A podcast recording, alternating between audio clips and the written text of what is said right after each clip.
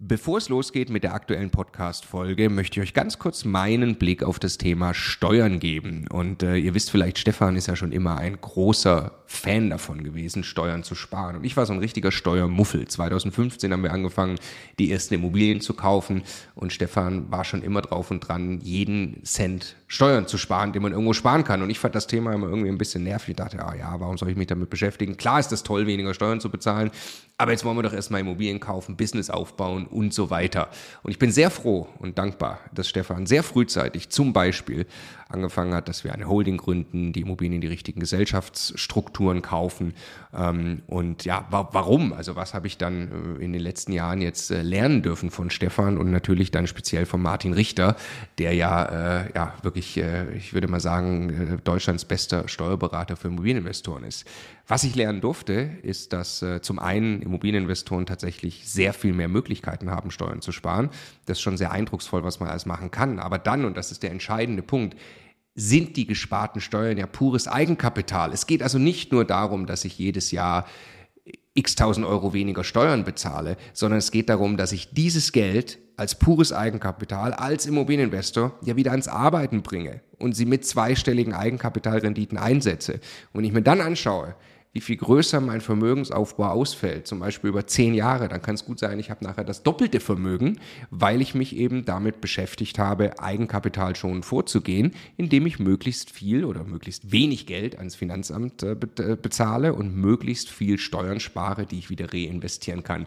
Genau deshalb machen wir seit vielen Jahren sehr viele Inhalte gemeinsam mit Martin Richter und wenn du Lust hast, einmal zu erfahren, welche Möglichkeiten es alles gibt, der eine große Rundumüberblick, dann ist unser Live-Webinar kostenlos, 100% kostenloses Live-Webinar mit Martin Richter genau das Richtige. Eine Stunde lang geht er durch alle steuerlich relevanten Themen für dich als privater Immobilieninvestor. www.immocation.de slash Steuerwebinar. Da findest du die Termine. Es sind alles Live-Termine, die wir jetzt mit ihm aufgesetzt haben. Also am besten jetzt gleich anmelden. Viel Spaß! Immobilien nachträglich in steuerbegünstigte Strukturen überführen. Darüber spreche ich heute äh, mit Martin Richter. Martin Richter ist Immobilienexperte, Steuerexperte, Profi, Immobilieninvestor und heute auch hier im Rahmen der Serie Tax in the City hier auf der Couch. Der Immokation Podcast. Lerne Immobilien.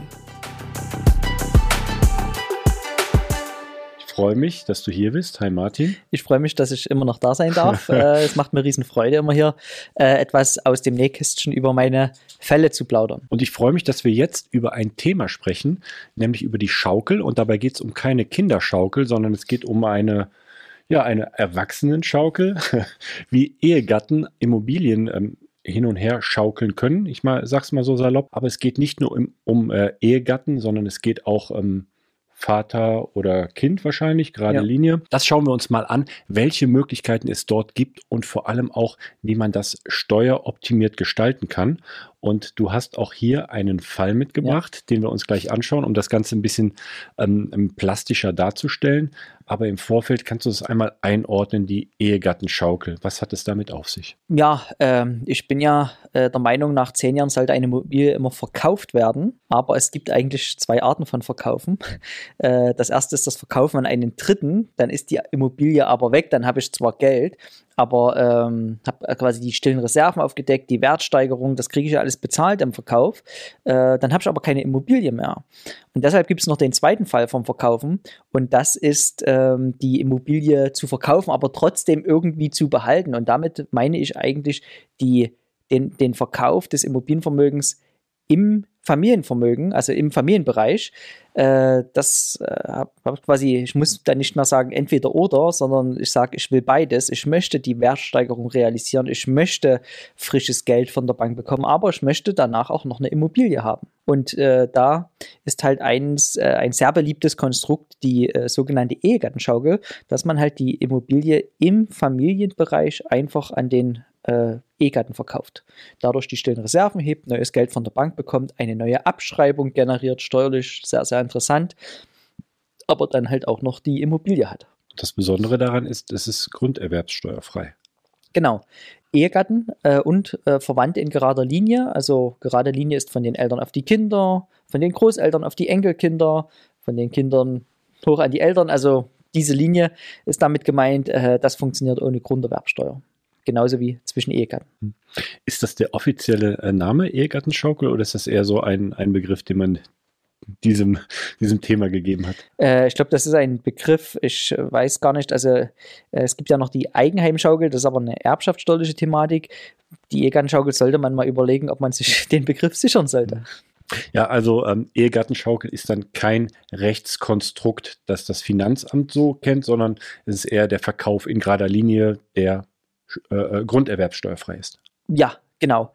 Ähm, im, Im Grunde genommen Ehegatten, die lassen sich zwar häufig zusammen veranlagen zur Einkommensteuer, aber im Grunde genommen sind es rechtlich getrennte Personen, äh, die nur zufällig jeden Morgen nebeneinander aufwecken und einen Ring am Finger haben. Äh, sie werden aber auch aus steuerlicher, steuerlicher Sicht immer behandelt wie zwei eigenständige Rechtssubjekte. Das heißt, auch Verkäufe zwischen den Ehegatten sind genauso legitim, wie wenn ich die Immobilie an einen fremden Dritten verkaufe. Alles andere würde im Übrigen auch dem Artikel 6 des Grundgesetzes äh, widersprechen, wo die Ehe und die Familie unter einen besonderen Schutz gestellt wird. Also stell dir mal vor, du kannst nicht an deinen Ehegatten eine Immobilie verkaufen, nur weil es dein Ehegatte ist. Damit bist du schlechter gestellt als äh, im Verhältnis zu jedem Dritten, der dir auf der Straße begegnet. Das geht einfach nicht. Jetzt ist es aber so, dass viele Ehepaare gemeinsam kaufen in einer sogenannten Bruchteilsgemeinschaft und dann auch gemeinsam im, im Grundbuch stehen. Ähm, was, was hat es denn damit auf sich und warum ist das genau nicht so förderlich? Ja, wenn man jetzt einfach zum Notar geht und sagt, wir wollen gemeinsam kaufen, äh, dann ist man per Gesetz eine Bruchteilsgemeinschaft. Der Notar trägt das dann so ein. Das heißt, beide Namen stehen im Kaufvertrag drin. Äh, beiden gehört ein ideeller Anteil am Grundstück. Die stehen auch beide im Grundbuch drin, wie du es gesagt hast. Und äh, die Bruchteilsgesellschaft ist eigentlich, äh, oder Bruchteilsgemeinschaft ist steuerlich im Grunde genommen äh, ein Konstrukt, wo beidem ein ideeller Anteil einer Immobilie gehört. Steuerlich wird das so gesehen, als hätte jeder dann seine 50 Prozent als eigene Immobilie. Ähm, das ist ein gängiges Modell. Äh, Gerade für das selbstgenutzte Einfamilienhaus ist das überhaupt gar kein Problem. Wenn man aber im Vermietungsbereich ist, wo sich verschiedene Gestaltungsmöglichkeiten ergeben, ähm, zum Beispiel ähm, die Ehegattenschaukel, als einfaches Beispiel, dann ähm, nimmt man sich mit der Bruchteilsgemeinschaft einfach diverse Gestaltungsmöglichkeiten. Äh, für mich ist das im Privatvermögen die schlechteste Form der Immobilienanschaffung, weil man am Ende halt äh, weniger Möglichkeiten hat zu optimieren. Gut, jetzt ist oft ich, ich nenne es mal das Kind in den Brunnen gefallen, weil einfach viele Ehepaare als Bruchteilsgemeinschaft gekauft haben. Das würde jetzt an der Stelle ein wenig hier den Rahmen des äh, äh, unseres Videos sprengen. Und genau dafür veranstaltet Martin noch ein Webinar, in dem er genau diese Themen nochmal aufarbeitet, strukturiert aufarbeitet und dort auch einmal darlegt, dass das Kind eben nicht zwingend in den Brunnen gefallen ist, sondern dass auch diese Bruchteilsgemeinschaft nochmal steuerlich geheilt werden kann und das wieder überführt werden kann, dass auch wieder andere Optimierungen möglich sind. Äh, das Webinar ist 100% kostenlos. Anmelden könnt ihr euch unter immocation.de slash Steuerwebinar. Okay, ähm, wir haben jetzt über die Ehegattenschaukel ähm, gesprochen, wir haben sie angerissen, aber damit wir uns das jetzt mal vorstellen können, welchen Aspekt in der steuerlichen Gestaltung das eigentlich hat. Äh, lass uns doch mal in deinen Fall eintauchen. In meinem Fall äh, geht es darum, äh, da ist eine Immobilie schon sehr lange im Familienbesitz. Äh, sowas passiert ja, die wurde vererbt von den Großeltern auf die Eltern und jetzt von den Eltern ähm, ich glaube, in dem Fall war es sogar äh, die Ehefrau jetzt, die das von ihren Eltern bekommen hat. Ihr gehörte die Immobilie zu 100 Prozent alleine und äh, die hat über, die, über den Lauf der Jahre jetzt schon äh, einen Wert angenommen, der war äh, knapp siebenstellig. Ich habe es jetzt mal hier für den Beispielsfall rund gemacht, eine Million ungefähr. Und äh, die Mieteinnahmen, die waren so bei 30.000 Euro im Jahr. Es ist eine sehr gute Lage gewesen. Also das, äh, die Mieteinnahmen waren quasi schon voll ähm, entwickelt. Ähm, aber der, der, Kaufpreis von einer Million, der wäre eigentlich, ähm, ja, wie soll ich sagen, der wäre völlig marktgerecht gewesen. Ja. Mhm. Und jetzt kommen natürlich die Leute zu mir und hören VV GmbH und so und lass uns doch jetzt in die VV GmbH jetzt endlich diese, dieses Renditeobjekt verkaufen. Wir haben ja keine Abschreibung mehr, wir haben keine Zinsbelastung mehr darauf und wir wollen jetzt ja auch weiter investieren und hätten gern die Million den Kaufpreis Cash. Und äh, natürlich, ähm, ich habe jetzt Erfahrung in solchen Fällen und man rechnet dann einfach die zwei Wege durch. Was passiert, wenn ich das in eine vermögensverwaltende Gesellschaft verkaufe? Das erste wäre ja, beim Weg in meine GmbH fällt Grunderwerbsteuer an. Das war zufällig wieder ein Fall aus Nordrhein-Westfalen hier.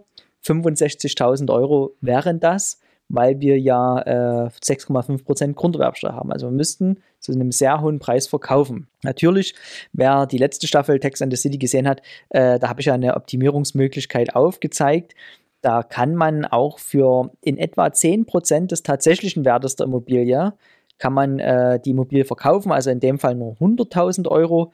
Ähm, und daran, dann wird beim, bei der Überführung quasi der Immobilie für 100.000 Euro in die GmbH die Grunderwerbsteuer nur auf diese 100.000 Euro festgesetzt, also 6.500.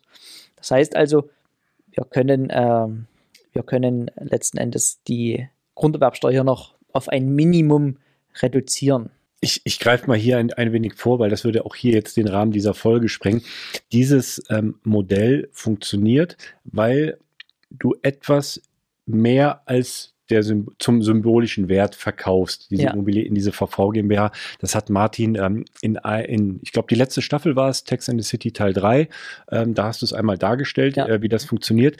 Ähm, also es wäre optimierbar auf nahezu 10 Prozent, ja. 11 Prozent, irgendwas in diesem Bereich. Ähm, aber auch das ist im Rahmen der Prüfung so aufgefallen, dass es ein gangbarer Weg wäre, aber nicht der optimale Weg. Richtig, denn wir haben ja äh, in der, unserer ersten Folge von äh, dieser Staffel darüber geredet, was ist der steuerliche Überschuss. Und äh, wir haben hier gesehen, äh, Kaufpreis eine Million, ähm, Mieteinnahmen nur ähm, 30.000 Euro. So, jetzt muss man nicht Adam Riese sein, um zu wissen, das ist ein 3%er. Ein ganz legitimer 3%er. Und die Frage ist, kann ich bei einer 3%er Immobilie überhaupt einen Gewinn erzielen, der die Struktur der vermögensverwaltenden GmbH überhaupt rechtfertigt. Ja? Ähm, ich kann doch auch erstmal probieren, könnte ich das nicht im Privatvermögen äh, optimieren? Denn, und äh, das ist auch eine Erfahrung mit den Banken, im Privatvermögen lässt sich meistens durch so einen Verkauf viel mehr Cash sofort herausschlagen, als wenn ich das mit einer neu gegründeten GmbH mache. Deshalb habe ich mir im Vorfeld der Folge die Mühe mal gemacht und habe die äh, Zahlen mal zusammengeschrieben. Und äh, als erstes geht es ja um die Mieteinnahme. Also wir haben jetzt 30.000 Euro Mieteinnahme. Ne? Wir haben 30.000 Euro Mieteinnahme und von dort ziehen wir folgende Sachen ab. Im Wesentlichen ist das die Abschreibung auf die Immobilie. Die aktuell nicht, die aktuell nicht da ist, vor allem genau. weil die schon so lange, über 50 Jahre wahrscheinlich ja. ähm, in dem Falle und komplett abgeschrieben. Ist komplett mhm. weg, ja. Die Abschreibung und dann müssen wir mal gucken, wenn wir es jetzt verkaufen, was passiert mit den Zinsen. Und ähm, ich habe eine Immobilie für eine Million, die verkaufe ich jetzt an, also von der Frau an den Ehemann und äh, der äh, hat dann äh, Anschaffungskosten von einer Million, da ziehen wir 20% Grund und Boden ab und haben auf 800.000 Euro 2% Abschreibung. Die fängt jetzt neu an zu laufen durch den Verkauf. Genau. Also es ist irgendwie wundersame Geldschaffung, oder? Es ja. ist ja nichts passiert eigentlich. Ne? Die Immobilie ist weiterhin im Familienbesitz und im Privatvermögen, mhm. genau. Äh, und wir haben jetzt 16.000 Euro Abschreibung. Das heißt, von unseren 30.000 Euro, äh, von unseren 30.000 Euro haben wir jetzt nur noch 14.000 Euro zu besteuern. Und natürlich, und das ist ja jetzt ein Stück zurücktreten, bitte vom, von der steuerlichen Perspektive, das ist jetzt der äh, die Investorenperspektive. Ja. Warum machen wir das denn? Wir wollen ja nicht nur die Abschreibung heben, sondern wir wollen auch einfach mehr Geld in der Tasche, diese stillen Reserven realisieren, um wieder äh, und weiter investieren zu können. So, und der Mann äh, hat in dem Fall, als er äh, seiner Frau diese Immobilie abgekauft hat, 900.000 Euro von der Bank erhalten. So, äh, das heißt, man hat nicht nur die Abschreibung man hat auch neues Geld in die Familie gespült. Ist das nicht wunderbar? ähm, die Bank hat ihm äh, einen Kredit gegeben von äh, 900.000 mit einem Zins von, jetzt muss man gucken, 1,3 Prozent. Das entspricht einer äh, anfänglichen Zinsbelastung von 11.700 Euro.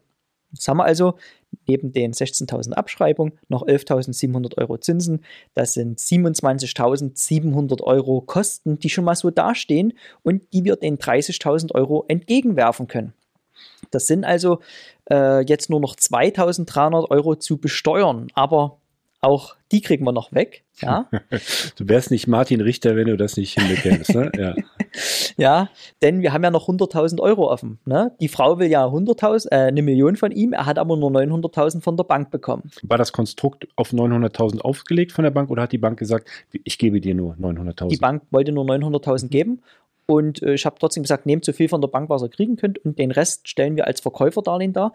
Das steht auch so mit im Kaufvertrag drin. Also der Notar fasst dann einen Kaufvertrag wie zwischen fremden Dritten und ähm, sagt dann, okay, die 900.000 sind fällig an dem und dem Stichtag. In Höhe der 100.000 wird ein Verkäuferdarlehen äh, zur Verfügung gestellt. Beim Notar heißt das übrigens äh, Kaufvertrag mit Ratenzahlungsvereinbarung. Das ist der notarielle Fachbegriff für Verkäuferdarlehen dann. Ja, und jetzt kennt ihr das Spiel ja schon. Das Verkäuferdarlehen war natürlich zu ganz, ganz schlechten Konditionen. In dem Fall musste die Frau daher von ihrem Mann 7% Zinsen verlangen auf die 100.000. Äh, das heißt, wir können innerhalb der Familie noch 7.000 Euro Zinskosten geltend machen. So, und damit ähm, ist der, der Gewinn, der jetzt nur noch bei 2.300 war, ist jetzt mit 4.700 Euro im Minus. Ne? Darauf spart die Familie die Steuern. Die Frau muss die Zinsen mit 25% besteuern. Das kostet sie aber keine 2000 Euro Steuern. Im Ergebnis äh, haben wir es jetzt quasi geschafft, die Immobilie im Privatvermögen auf eine Null zu optimieren. Die vermögensverwaltende Gesellschaft wäre komplett fehl am Platze jetzt hier gewesen. Also da wir hier überhaupt gar keine Steuerersparnis mehr haben, aber zusätzliche Strukturkosten. Ja. Und deshalb ähm, ist für alle quasi äh, mal jetzt die Botschaft, äh, dass man auch viele Bestandsimmobilien im Privatvermögen wunderbar optimieren kann, ohne eine Struktur. Und was hat aber die äh, Familie äh, gemacht? Die wollten natürlich später noch in die vermögensverwaltende Gesellschaft gehen. Aber das ist doch jetzt ganz leicht, denn mit den 900.000 Eigenkapital, die die in ihrer Familie jetzt äh, äh, generiert haben, das ist doch ein super Startkapital, was ich als Gesellschafter meiner neu gegründeten vermögensverwaltenden Gesellschaft geben kann, um so ein paar Immobilieninvestments äh, anzustoßen, die ich vielleicht in C-Lagen machen kann, wo ich noch 5, 6, 7 Prozent Rendite auch erhalten kann. Das heißt, gar nicht diese Immobilie kommt dann später ja. in die VV, sondern neue Immobilien genau. kommen dann. Also das ist auch eine Erkenntnis, die ich so gewonnen habe, weil ich schon unzählige dieser äh, Fälle durchgerechnet habe. Äh, Gerade durch die Umstrukturierungskosten äh, von Privat in die VV GmbH wird so eine Umstrukturierung teilweise unwirtschaftlich. Es gibt viele Fälle, wo das Sinn macht, aber auch viele, wo es gerade keinen Sinn macht. Und in den Fällen, wo das keinen Sinn macht, ähm, ist es ja besser, ich optimiere auf privater Ebene, schaffe dadurch neues Eigenkapital und von diesem Eigenkapital kaufe ich dann von dritten Immobilien in meine VV GmbH rein, wo ich ja ohnehin Grunderwerbsteuer bezahlen muss. Da komme ich ja gar nicht drauf rum, äh, drum herum.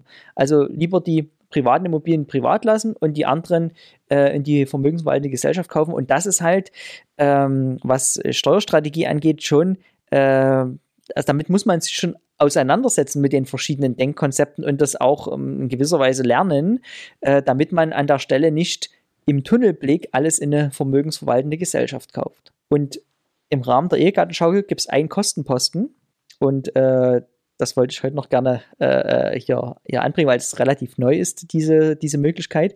Es gibt einen Kostenposten, der immer anfällt, denkt man, das ist der Notar zwischen den Ehegatten. Also auch bei einer Ehegattenschaukel muss ich dem Notar von dieser Million jetzt hier 1,5 Prozent, kriegt er ja von mir. Aber äh, wir haben eine Rechtsform noch nicht besprochen und das ist die GBR. Wenn äh, Ehegatten in der GBR kaufen, dann können sie ja im Grunde genommen auch äh, GBR-Anteile verschieben. So viel ist klar. Und ich, ich will den Fall jetzt hier, wo die Frau alleiniger Eigentümer der äh, GmbH, äh, der Immobilie war, den würde ich an der Stelle gern noch etwas aufbohren. Stell dir mal vor, äh, als sie das von ihren Eltern übernommen hätten, hätte die Frau das schon in GBR gekauft mit ihrem Ehemann. Aber die Frau hat 100% der Anteile und der Ehemann 0% der Anteile. Um zu verstehen, was hier gleich passiert, muss man sich jetzt vor Augen halten, was steht denn im Grundbuch, wenn Leute in der GBR kaufen. Im Grundbuch steht als Eigentümer die GBR und, als, äh, und darunter unter dem Namen der GBR stehen die beiden Beteiligten, aber ohne irgendeine Prozentangabe. Jetzt stellen wir uns mal vor, die Frau und der Mann, die kaufen in einer 100 zu 0 GBR und nach zehn Jahren passiert genau das, was wir durchgespielt haben, aber jetzt wird keine Immobilie verkauft, sondern die Frau verkauft 100% der GBR-Anteile an den Ehemann. Sie ist dann nur noch mit 0%, immer noch beteiligt an der GBR. Jetzt sind die 100% beim Ehemann. Ist ja die Frage, verändert sich jetzt was am Grundbuch? Eher nicht. Es ist immer noch dieselbe GBR und dieselben Beteiligten, die im Grundbuch stehen. Und das hat mir mein Notar bestätigt. Er müsste diesen Vorgang nicht beurkunden. Wer also die äh, Optimierung jetzt auf die Spitze treiben will. Die Optimierung der Optimierung. genau. Ne? Da kaufen Ehegatten in einer 100 zu 0 GBR, damit sie in zehn Jahren schaukeln können und sich auch noch den Notar sparen. Das heißt, nach zehn Jahren schließen sie einen äh, Vertrag am Küchentisch zu Hause, wo die Immobilie den Besitzer wechselt. In der nächsten Anlagevermietung und Verpachtung steht auf dieser Anlagevermietung und Verpachtung einfach nur ein anderer Name, eine höhere Abschreibung und höhere Zinsen. Der Rest bleibt wie es ist. Es sind null Kosten angefallen, aber ich spare tatsächlich äh, ab dem Moment sofort Steuern. Ich, ich, hatte, ich hatte letztens ein, ein Interview mit einem Pärchen, Ja. äh, die genau das gemacht haben, eine GBR 100 zu 0. Ähm, und dann habe ich gesagt, seid, seid, ihr, seid ihr verheiratet? Nein, aber wir könnten uns durchaus vorstellen, äh, zu heiraten. Ich, wie seid ihr denn da drauf gekommen? Ja, der Martin. Ja, also es, es, wird schon, ähm, es, es wird schon teilweise gemacht. Ne? genau. Ich fasse ich fass mal zusammen. Also wir haben jetzt hier den Fall, eine Million ähm, Objektwert, keine Abschreibung mehr drauf. Deswegen macht es Sinn, es zu verkaufen innerhalb der Familie, damit eine neue Abschreibung äh, wieder gezogen werden kann Ja. auf diesen Betrag. In dem Falle, äh, ja, in dem Falle seid ihr dazu gekommen, es privat zu machen über die Ehegattenschaukel, also grunderwerbsteuerfrei den Verkauf zu gestalten. Und der Ehepartner konnte ein Darlehen bei der Bank aufnehmen und so über diesen Weg ist frisches Geld auch reingekommen. Ja. Jetzt gibt es aber auch noch das Privatdarlehen 100.000 Euro.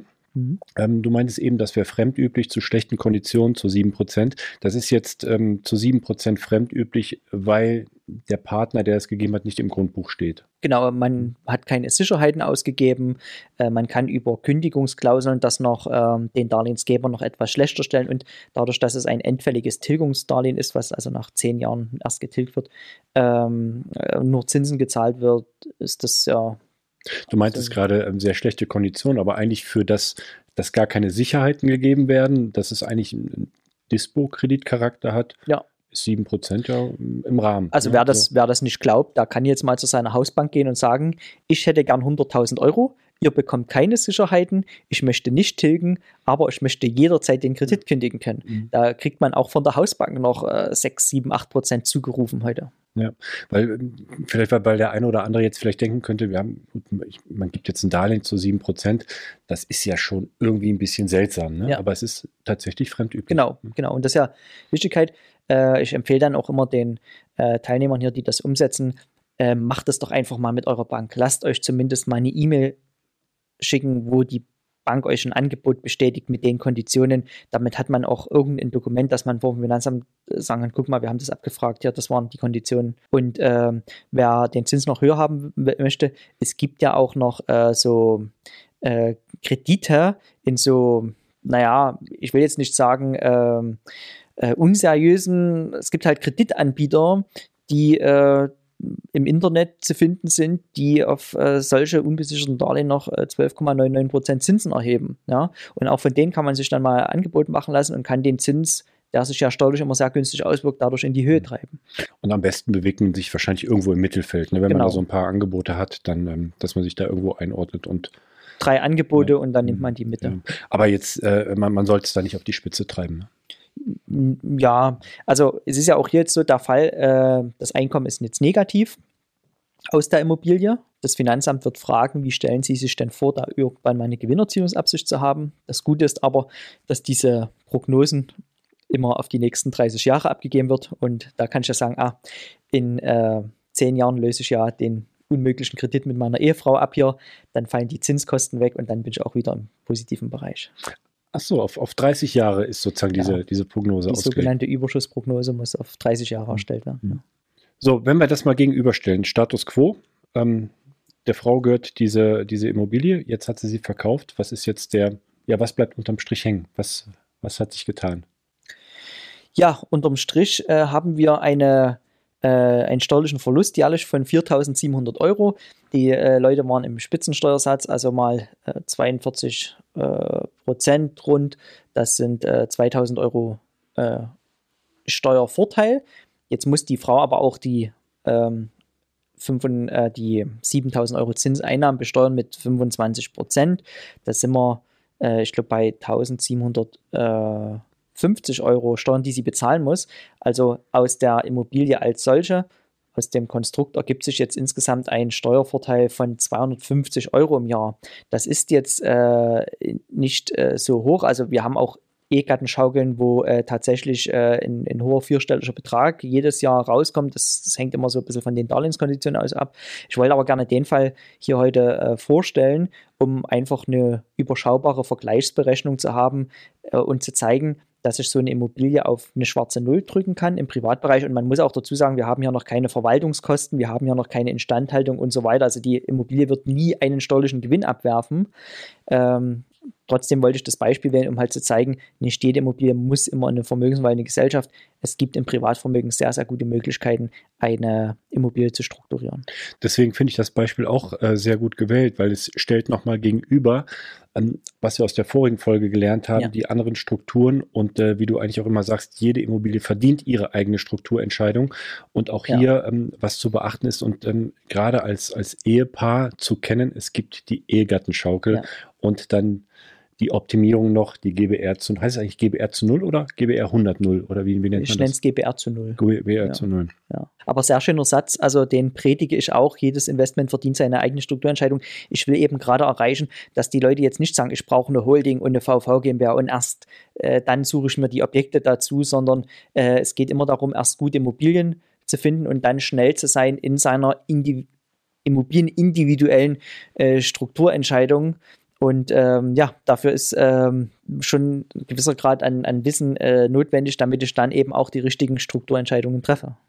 Wir haben, ähm, wir, wir, kriegen natürlich viel Feedback gerade zu, zur Ehegattenschaukel und das ist scheinbar so ein Spezialgebiet, das wirklich viele interessiert, weil es liegt ja auch irgendwie in der Natur der Sache. Ja. Ähm, wir haben ein, äh, ein Webinar, ich habe es eben kurz erwähnt. Äh, Martin, ich glaube, genau dieses Thema ähm, verdient dort auch einen hohen Stellenwert im Webinar. Ja, genau, die Ehegattenschaukel wird dort mit besprochen.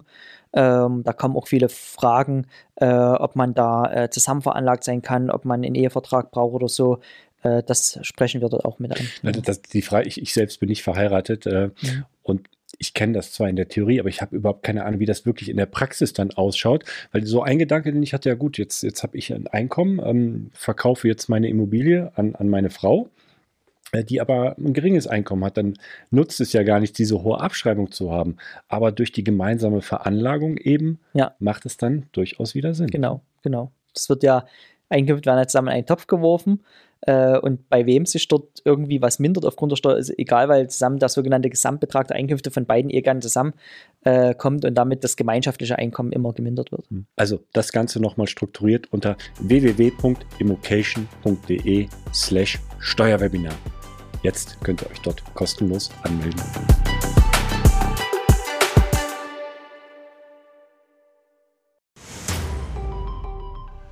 Jetzt nochmal der Hinweis, bevor ihr die nächste Folge weiterzieht, auf unser Steuerwebinar. Live mit Martin Richter, also dem Steuerberater für Immobilieninvestoren in Deutschland. Äh, wirklich live, also genau diese Termine. Und äh, es wird einen Überblick geben über all die großen Möglichkeiten, als Immobilieninvestor Steuern zu sparen beim Bestandsaufbau, aber auch wenn man schon Vermögen hat, was man im Bestand sortieren kann, um einfach mehr Geld übrig zu behalten, wie man Vermögen weitergeben kann und so weiter. Also, glaube ich, ein absolutes Muss für jeden Immobilieninvestor. Ja, Stefan, du bist ja eh schon ein großer Steuerfan immer gewesen. Für mich ist er eher anstrengend, aber man kann es auch nicht ignorieren. Die Potenziale sind äh, wirklich extrem, die man speziell als privater Immobilieninvestor hat. Deshalb immocation.de slash Steuerwebinar. Da kann man sich anmelden, ist 100% kostenlos, ist live, gibt nur diese Termine, die dort stehen. Wir freuen uns auf euch.